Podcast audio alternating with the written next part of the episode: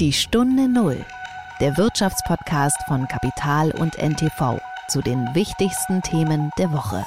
Es ist schon kontraintuitiv zu sagen, ihr habt Fachkräftemangel, dann ähm, holt mal weniger Arbeitszeit aus euren einzelnen Beschäftigten raus. Ähm, aber erstmal muss man sagen, für die einzelbetriebliche Ebene geht diese, diese Rechnung auf. Vor dem Hintergrund macht es sicher viel Sinn, nochmal darüber nachzudenken, ob man nicht auch ähm, dem technologischen Wandel damit begegnen möchte, dass man die Arbeitszeit verkürzt. Und da geht es ja nicht nur um die äh, Verhinderung von Arbeitslosigkeit, sondern es geht einfach auch um die Frage, also welche Teilhabe wird garantiert am technologischen Wandel? Wie partizipieren wir an der steigenden Produktivität, die wir haben? Und ich glaube, da sind Arbeitszeitverkürzungen tatsächlich eines der besten Mittel. In Deutschland arbeiten wir bereits im Schnitt eine 30-Stunden-Woche. Aber das liegt halt daran, dass sehr, sehr, sehr viele Beschäftigte, insbesondere Frauen, in Teilzeit arbeiten und viele davon auch unfreiwillig. Es ist Freitag, der 28. April und wir starten in eine neue Ausgabe der Stunde Null. Herzlich willkommen. Mein Name ist Nils Kreimeier und ich bin Redakteur des Wirtschaftsmagazins Kapital. Ja, uns steht der 1. Mai bevor. Und äh, während man ja in Berlin denkt, das sei der Tag, an dem in Kreuzberg Autos angezündet werden, handelt es sich ja eigentlich um den Tag der Arbeit, wie wir alle wissen. Passend dazu haben wir heute ein Thema im Programm, das gerade nicht nur die Gewerkschaften elektrisiert, und das ist die Vier-Tage-Woche. Alles, was wir dazu wissen müssen, sagt uns im Interview der Arbeitsforscher Philipp Frei vom Karlsruher Institut für Technologie. Das war die Woche. Weniger arbeiten? Man könnte meinen, das sei auch das Ziel des Heizungsbauers Fiesmann. Deutsches Traditionsunternehmen, über 100 Jahre alt, kennt eigentlich jeder den Namen, zumindest von seinem Heizkörper, den er zu Hause hat. Fiesmann hat in dieser Woche verkündet, dass es sein komplettes Kerngeschäft an das US-Unternehmen Carrier Global verkauft. Und zwar für eine Summe von, jetzt halten Sie sich fest, satten 12 Milliarden Euro. Ein Deal wie ein Donner. Er klingt so ein bisschen nach industriellem Ausverkauf. Nun ist es ja nicht so, dass gerade wenig zu tun wäre. Im Gegenteil, auf dem Heizungsmarkt ist die Hölle los. Oder manche würden auch sagen, der Habeck, je nachdem, wie man gerade so fragt. Auch infolge neuer Gesetze der Bundesregierung werden in den kommenden Jahren in Hunderttausenden deutscher Häuser die Heizungen ausgetauscht. Und in sehr vielen Fällen wird dabei eine Anlage zum Einsatz kommen, die natürlich auch Fiesmann im Programm hat, die Wärmepumpe. Das ist ein Gerät, über das haben wir in diesem Podcast schon mehrfach gesprochen. Eine Heizung, die ohne Brennstoff auskommt und äh, im Idealfall aus einer Einheit Strom ein Mehrfaches an Einheiten Wärmeenergie herausholen kann. Also eine ziemlich tolle Maschine.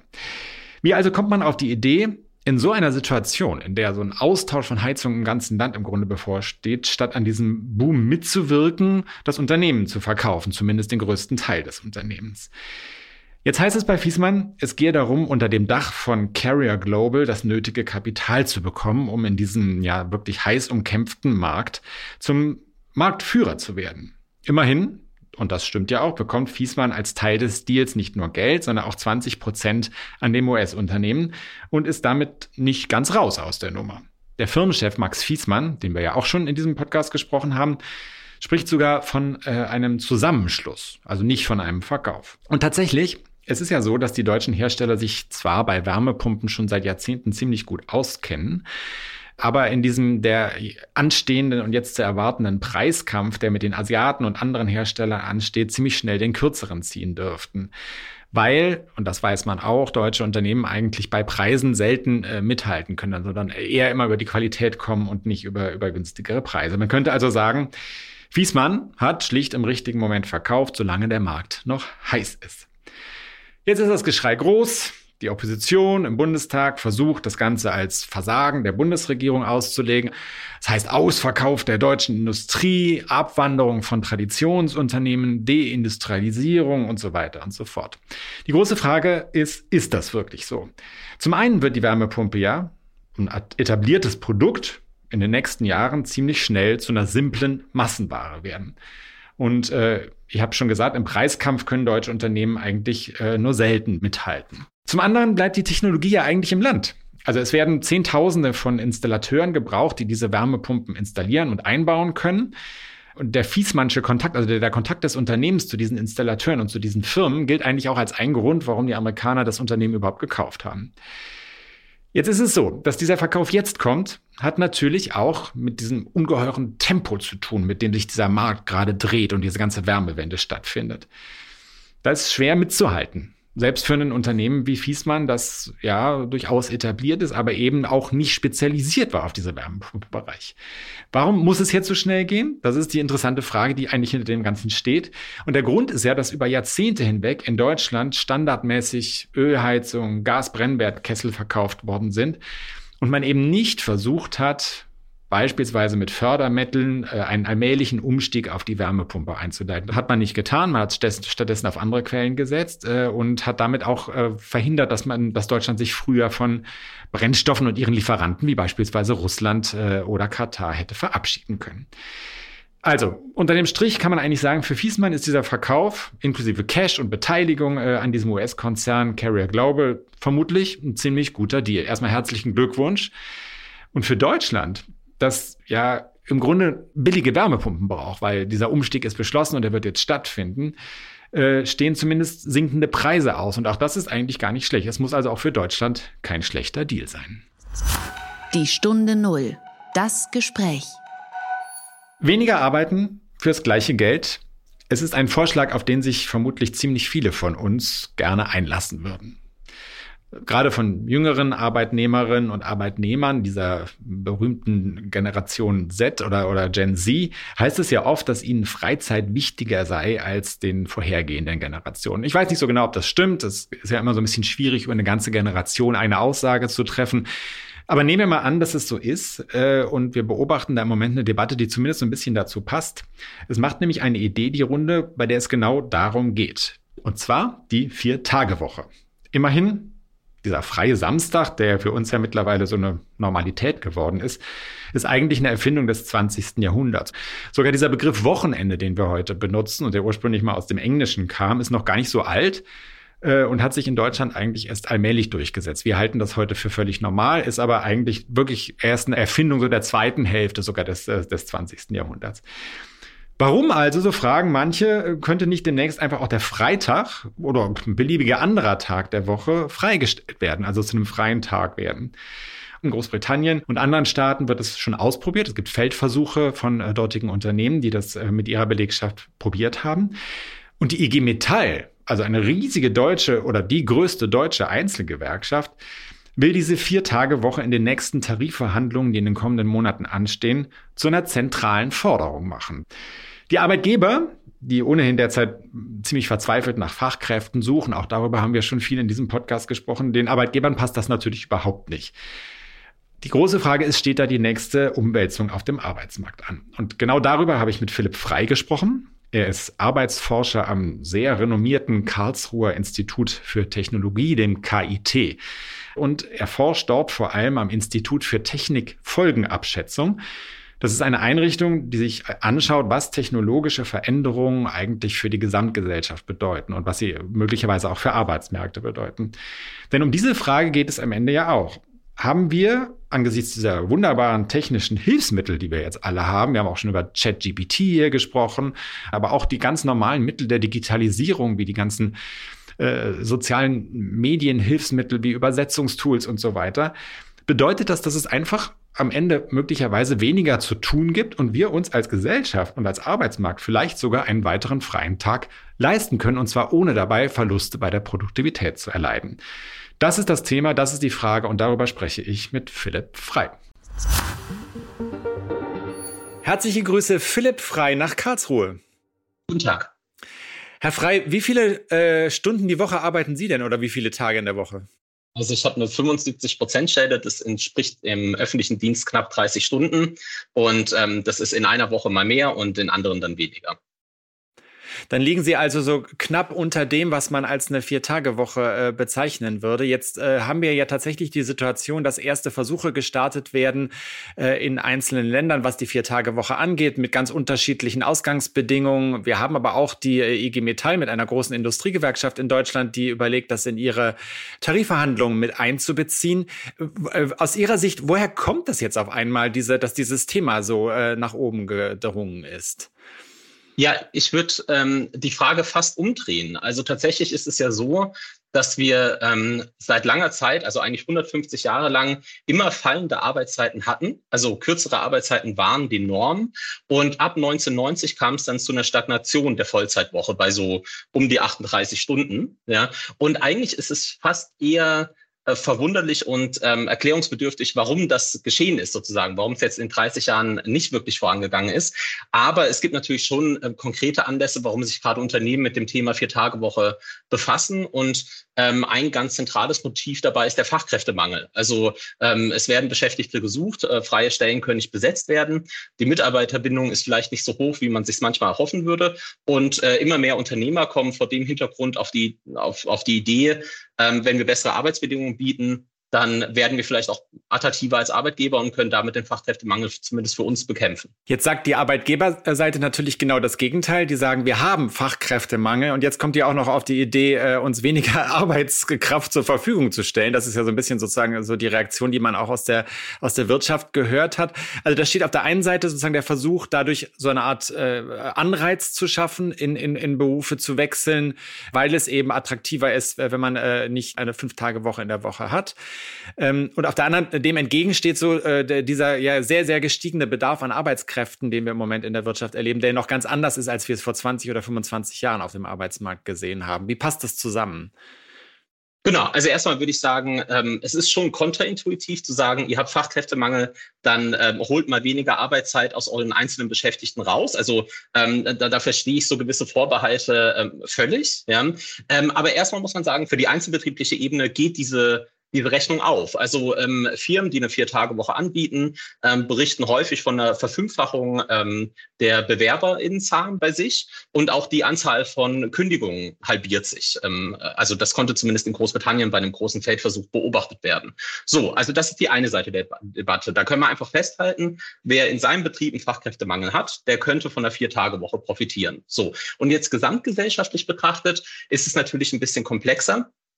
Ich würde aber sagen, was mir keine so kluge Strategie zu sein scheint, wenn man mit immer weniger menschlicher Arbeit ähm, im Arbeitsmarkt zu tun hat, also zum Beispiel wegen des demografischen Wandels, ist zu sagen, ja, dann fahren wir die Leute, die noch arbeiten, auf Verschleiß. Und dann soll man auf einmal 40 Stunden plus arbeiten, bis man 70 ist, vielleicht irgendwann 75, ja. Und das soll dann die Antwort auf den demografischen Wandel und den Fachkräftemangel sein. Und ich glaube, das ist einfach keine realistische Strategie. Also alleine schon, weil sehr, sehr viele Beschäftigte sowas wie ein Renteneintrittsalter von 70 gar nicht ähm, gesund äh, erleben werden und erwerbstätig, ja. Und noch viel weniger, wenn sie halt dann 40 Stunden plus arbeiten müssen.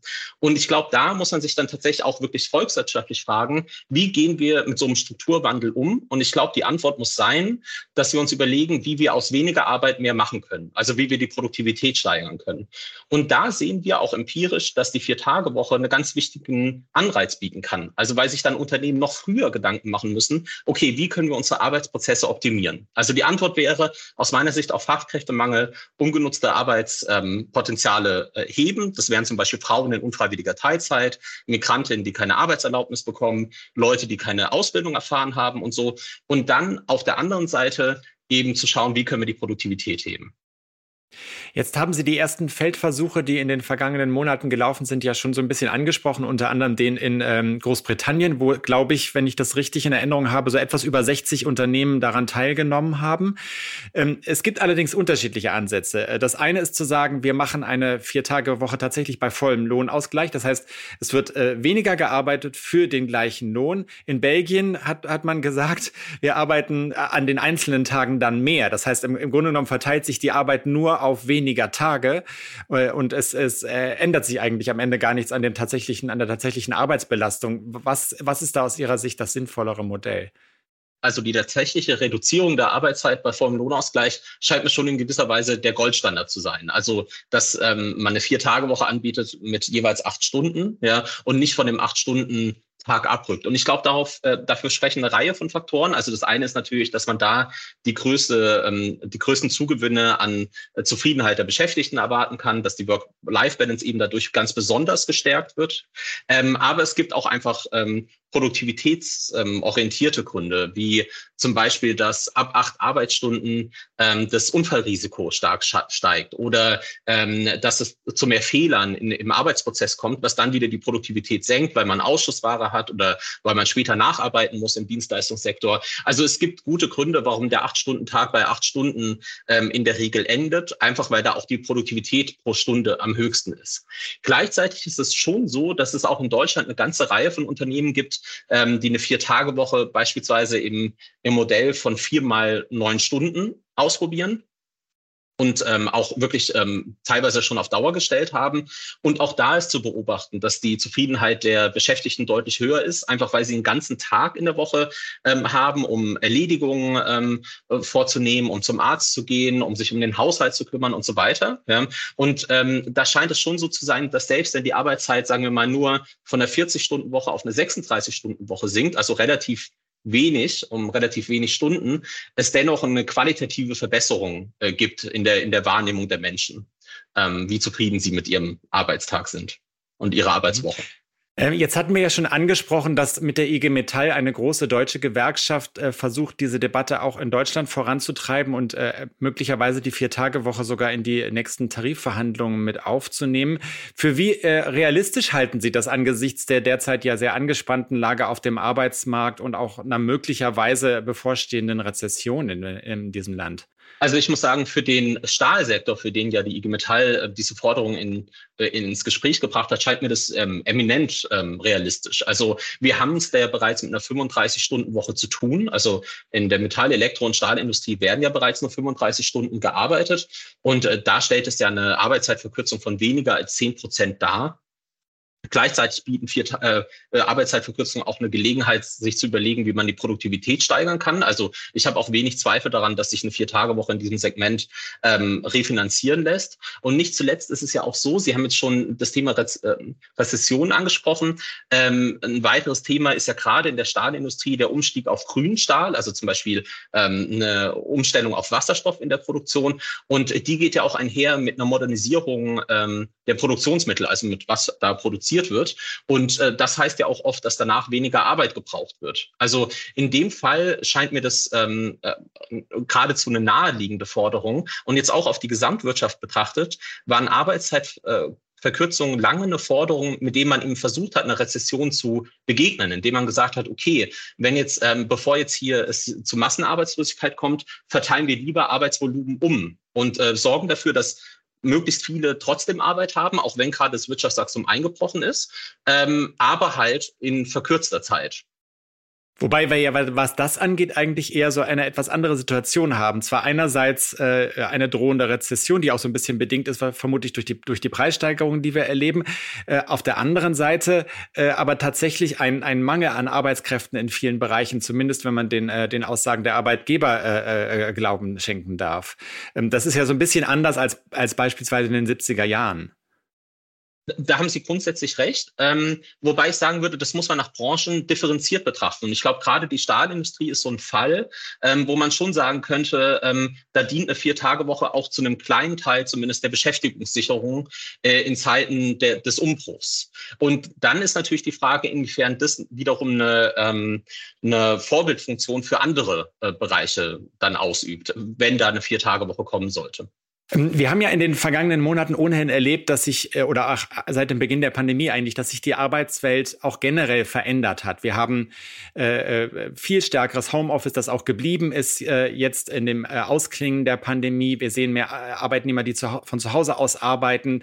Das ganze, äh, die ganze Vorstellung eigentlich davon, wie Arbeit organisiert zu sein hat, hat äh, scheint sich zu verändern. Wie lässt sich das eine mit dem anderen kombinieren? Weil so, so eine Arbeitszeit mit Stechuhr, sowas gibt es ja eigentlich in immer weniger Arbeitszeit. Arbeitsverhältnissen, oder?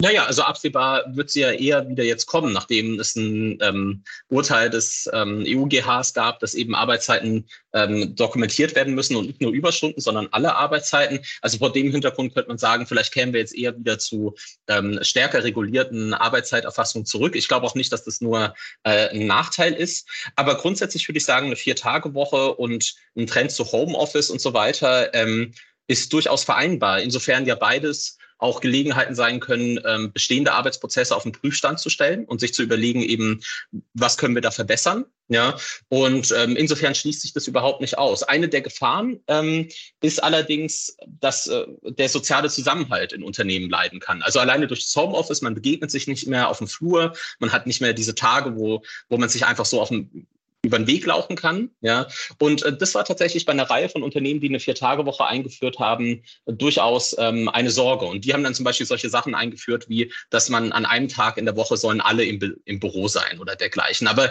das sind jetzt Herausforderungen, die haben eigentlich nicht spezifisch was mit einer Vier-Tage-Woche zu tun, sondern eher mit diesem allgemeinen ähm, Wandel der Arbeit in Richtung Homeoffice und so weiter. Ähm, ich würde noch so ein bisschen das Problem der, der äh, Arbeitsverdichtung ansprechen, äh, über das wir, das wir zumindest auch schon angeschnitten hatten. Ähm, man kann ja sagen, man arbeitet sozusagen weniger Tage in der Woche, aber wir alle kennen das so ein bisschen aus Arbeitsverhältnissen, dass sich dann einfach die Arbeit äh, verdichtet auf die Zeit, in der man dann tatsächlich im Büro oder an der Arbeitsstätte ist, an der man seine Arbeit tut. Ist das nicht eine Gefahr, die, die trotzdem bleibt, auch bei so einem, äh, äh bei so einem Wechsel im Modell? Ja, das ist ähm, tatsächlich auch die verbreitete Sorge von Beschäftigten. Also in der Regel in Betrieben, wo angekündigt wurde, wurde wir wollen jetzt eine Vier-Tage-Woche einführen, ähm, gab es in der Regel enthusiastische Reaktionen aus der Belegschaft. Und wenn es eben Sorgen gab, dann ähm, hauptsächlich, ähm, was diese Frage der Arbeit, Arbeitsintensivierung anbelangt. Und ich glaube, da kann man aber aus Betrieben, die schon eine Vier-Tage-Woche eingeführt haben, einiges lernen. Also ich glaube, eine ganz zentrale Lektion ist, dass man ähm, die Beschäftigten stark einbindet bei der Entscheidung, wie eine Vier-Tage-Woche implementiert wird. Also, dass man sich wirklich zusammensetzt und sagt, Leute, wir wollen hier gerne eine Vier-Tage-Woche möglich machen im Betrieb. Ähm, aber das heißt, wir müssen unsere Arbeitsprozesse ändern. Und wie können wir die verbessern, ohne dass es einfach zu einer Beschleunigung oder zu so einer klassischen Intensivierung der Arbeit kommt? Also, das wäre so der eine Aspekt. Und äh, das hat dann auch dazu geführt, dass eben die Wege in Richtung Produktivitätssteigerung so ausgestaltet wurden, dass die von der Belegschaft auch gut getragen werden werden konnten. Also ich kann ja ein paar Beispiele vielleicht mal geben. Also ein mhm. Beispiel wäre, ähm, äh, dass nochmal überprüft wurde, ob alle Meetings, die so stattfinden im, in der Arbeitswoche, wirklich notwendig sind. Ja?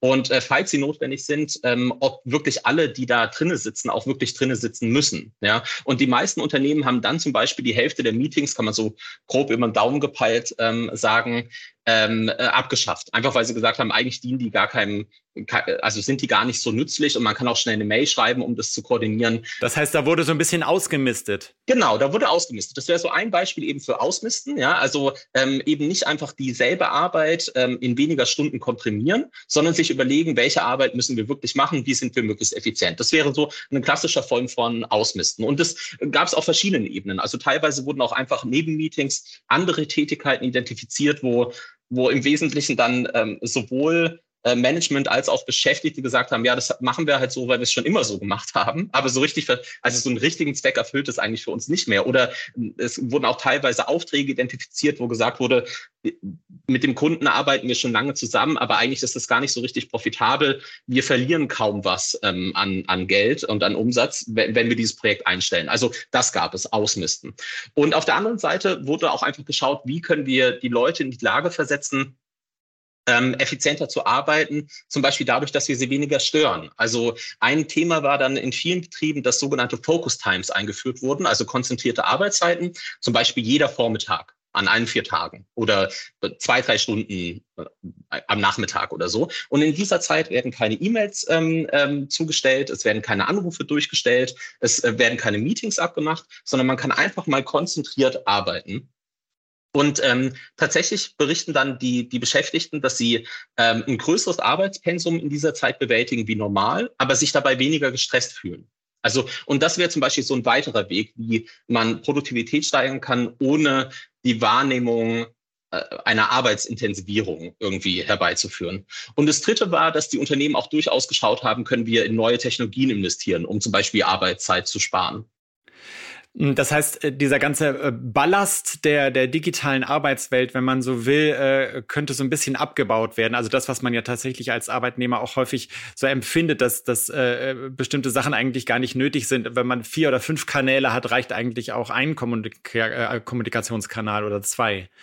Genau, und das war auch was ähm, dann auch tatsächlich die, die Unternehmensleitungen angegeben haben als positivste Erfahrung eigentlich aus dem Vier-Tage-Woche-Versuch in Großbritannien. Ganz verbreitet war eben diese Wahrnehmung, wir sind jetzt attraktiver für BewerberInnen, wir kriegen viel mehr Bewerbungen, es, äh, es kündigt kaum noch jemand. Ein zweiter Aspekt war, ähm, unsere Beschäftigten sind viel seltener krank, das ist auch gut für die Produktivität, aber fast am wichtigsten wog für viele ähm, der Eindruck, dass da eine Produktivitätsallianz entsteht zwischen ihnen oder auch dem restlichen Management und den Beschäftigten, weil die sagen, okay, wir, wir arbeiten arbeiten wir zusammen daran, dass wir uns optimieren als Unternehmen, aber wir wissen auch, was wir davon haben, nämlich eine Vier-Tage-Woche. Ja? Und, ähm, äh, äh und, und das schien eigentlich äh, einer der Hauptvorteile, einfach zu sagen, die Einführung einer Vier-Tage-Woche ist eine Möglichkeit, zusammen mit der Belegschaft unter positiven Vorzeichen, also die wissen, wenn sie sich einbringen, haben sie auch was davon, ähm, alles nochmal auf den Prüfstand zu stellen. Und das schien extrem hilfreich. Ähm, Herr Frei, ich würde äh, abschließend noch mal so ein bisschen äh, die, die Perspektive etwas weiterziehen. Sie arbeiten ja in Karlsruhe am Institut für Technikfolgenabschätzung. Und ähm, jetzt kann man natürlich die äh, Geschichte der Entwicklung der Arbeitszeit auch eine Geschichte davon beschreiben, dass es einfach bestimmte Tätigkeiten gar nicht mehr nötig gewesen sind und deswegen diese Arbeiten auch nicht mehr gemacht werden mussten. Ist es vielleicht einfach so, dass es tatsächlich einfach weniger zu tun gibt und sich deswegen auch äh, geringere Arbeitszeiten anbieten? Also tatsächlich war diese Frage nach, wie umgehen mit steigender Produktivität, ähm, wie sieht die Zukunft der Arbeit aus, ähm, müssen wir Arbeit umverteilen, war eigentlich der Grund, warum ich in die Arbeitszeitdebatte eingestiegen bin. Und historisch betrachtet ähm, äh, ist da auf jeden Fall sehr viel dran. Also wir haben es ja, ähm, wir sind ungefähr ein Dutzend Mal produktiver pro Arbeitsstunde als noch im Kaiserreich. Und dennoch haben wir ähm, Rekordstände, was die Erwerbsbeteiligung anbelangt. Und das ist auf zwei Faktoren zurückzuführen. Einerseits ähm, Wirtschaftswachstum, also wir stellen einfach viel, viel, viel mehr her, wir konsumieren mehr. Es gibt eine enorme Diversität an Waren ähm, heutzutage im Vergleich eben zum Kaiserreich, zur Weimarer Republik und so weiter. Ja. Ähm, es gibt einen riesen ähm, Sektor der äh, von Freizeitangeboten, ja, was es vor 150 Jahren in der Form auch nicht gab. Also es wurden einfach neue Bedürfnisse entdeckt und äh, werden über den Markt befriedigt. Das ist so die eine Seite der Medaille. Und die andere Seite der Medaille ist aber auch, dass wir es mit einem säkularen, also durchgehenden Trend zu kürzeren Arbeitszeiten zu tun hatten. Und es gibt tatsächlich auch in der Automationsforschung schöne Artikel, die heißen dann ähm, irgendwie Why are there still so many jobs? Also warum warum gibt es überhaupt noch so viel Arbeit, obwohl ja so viel automatisiert wurde? Wurde schon in den letzten Jahrzehnten. Und die Antwort darauf ist im Wesentlichen, naja, weil wir halt immer auf Wirtschaftswachstum gesetzt haben und weil wir halt die Arbeitszeiten verkürzt haben. Und ich würde sagen, also gerade ähm, reden ja alle über ChatGPT zum Beispiel, also generative künstliche Intelligenz, mhm. ja, was die für einen Impact haben könnte. Ähm, wir wissen seit Jahrzehnten, was für einen Riesen-Impact Industrierobotik zum Beispiel haben kann. Und jetzt kommen eben Automationstechnologien auch zunehmend in den Dienstleistungssektor. Und vor dem Hintergrund macht sicher ähm, äh, viel Sinn, nochmal darüber nachzudenken, ob man nicht auch ähm, dem technologischen Wandel damit begegnen möchte, dass man die Arbeitszeit verkürzt. Und da geht es ja nicht nur um die äh, Verhinderung von Arbeitslosigkeit, sondern es geht einfach auch um die Frage, also welche Teilhabe wird garantiert am technologischen Wandel? Wie partizipieren wir an der steigenden Produktivität, die wir haben? Und ich glaube, da sind Arbeitszeitverkürzungen tatsächlich eines der besten Mittel. Also im Grunde genommen auch eine Umverteilungsfrage. Genau, also das war, ähm, das war auch eigentlich äh, historisch eines der Hauptargumente für Arbeitszeitverkürzung, dass man eben gesagt hat, ähm, wir haben es mit steigender Produktivität zu tun, es droht ähm, teilweise gerade in Wirtschaftskrisen Arbeitslosigkeit und dann ist es auch eine Frage der gesamtgesellschaftlichen Solidarität, Arbeitszeit umzuverteilen. Und wenn ich da noch einen kleinen Kommentar anstrengen darf, eigentlich ist, ähm, haben wir es fast mit einer Scheindebatte zu tun, weil in Deutschland arbeiten wir bereits im Schnitt eine 30-Stunden-Woche. Aber das liegt halt daran, dass sehr, sehr, sehr viele Beschäftigte, insbesondere Frauen, in Teilzeit arbeiten. Und viele davon auch unfreiwillig. Also die würden auch gerne mehr arbeiten. Aber irgendwie haben wir den Umstand, dass wir einen Teil der Erwerbstätigen haben, die arbeiten Vollzeit plus und äh, unter großen Belastungen. Und ein Teil der Beschäftigten, die arbeiten in Teilzeit, was ihnen zum Beispiel ermöglicht, ähm, äh, Familie und Beruf äh, zu vereinbaren, aber natürlich auch deutlich weniger Lohn bedeutet. Und da kann man sich dann auch nochmal fragen, wäre es nicht eigentlich fairer, wenn man sagt, okay, kurze Vollzeit für alle. Also ähm, wir haben das Ideal, statt dass wir im Schnitt 30 Stunden arbeiten, die einen verdienen sehr schlecht, ähm, die anderen sind sehr gestresst, dass wir einfach so ein bisschen ähm, das äh, gleichmäßiger verteilen innerhalb der Bevölkerung und halt bei der 30-Stunden-Woche im Schnitt bleiben, aber halt bei einer 32-Stunden-Woche Vollzeit. Das Interessante an dem, was Sie eben gesagt haben, ist ja, dass äh, durch äh, die entstehende Freizeit, Freizeit ist ja eigentlich eine er Erfindung dieser allmählichen Arbeitszeitreduzierung überhaupt erst gewesen, ja auch wiederum neue Jobs äh, entstanden sind und damit auch neue, neue Arbeit äh, äh, entstanden ist oder neue Arbeit in die Gesellschaft äh, gekommen ist, weil die Menschen eben, wenn sie frei haben, nicht einfach nur im Bett liegen, jedenfalls die, viele nicht, sondern in der Zeit auch wieder was machen wollen und da möglicherweise Dienstleistungen benötigen, von, die von anderen Menschen bereitgestellt werden müssen. Genau, also äh, das meinte ich auch vorhin, da habe ich ja kurz angespielt auf die Freizeitindustrie. Also sowas gab es einfach vor 100 Jahren in der Form noch nicht. Also natürlich haben auch in der Gesellschaft, Teile der Gesellschaft äh, viel freie Zeit genossen und auch irgendwie zugebracht in Parks und so und bei irgendwelchen Jagdgesellschaften und so. Aber für die breite, breite Teile der Bevölkerung gab es halt so eine also gab es jetzt nicht sowas wie Freizeitparks oder so. Ja?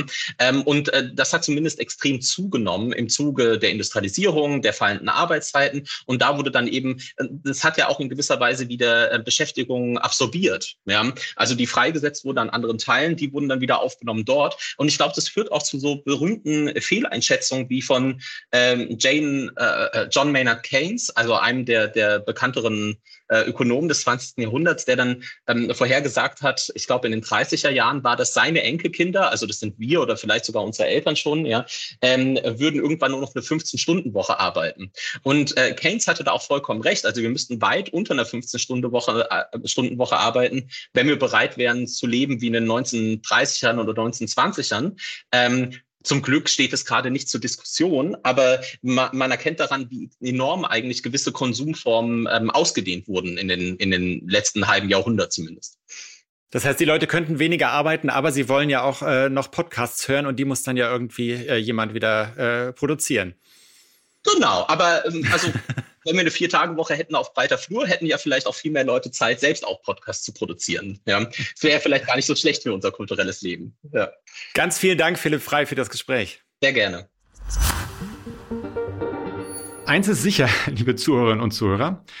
Die kommende Woche ist für die meisten Menschen in Deutschland tatsächlich eine Viertagewoche, weil sie mit einem Feiertag beginnt, und zwar dem 1. Mai. Sie können also schon mal üben für die leuchtende Zukunft der Arbeitswelt, die da möglicherweise auf uns zurollt. Ich wünsche Ihnen dabei viel Spaß, alles Gute und bis zum nächsten Mal. Tschüss. Die Stunde Null, der Wirtschaftspodcast von Kapital und NTV zu den wichtigsten Themen der Woche.